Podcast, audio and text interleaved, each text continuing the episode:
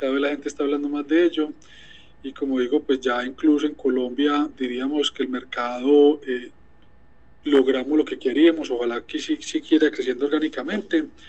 Y es por esa razón que también ya arrancamos en Estados Unidos sobre un mercado incluso un poco más grande que el colombiano donde incluso nuestra metodología es mucho más fácil de entender para, para un público un poco mayor, a un volumen de mayor. Entonces, Colombia siempre es nuestra casa, pues aquí estaremos, aquí operamos, aquí ejecutamos, vamos a seguir pues eh, tratando de que el resto de constructores que no conozcan la metodología sigan conociéndola y se sigan montando Bimbao, mientras nosotros le ofrecemos al resto de usuarios también la posibilidad de expandirse a otros mercados y que esto se vuelva mucho más internacional, más global.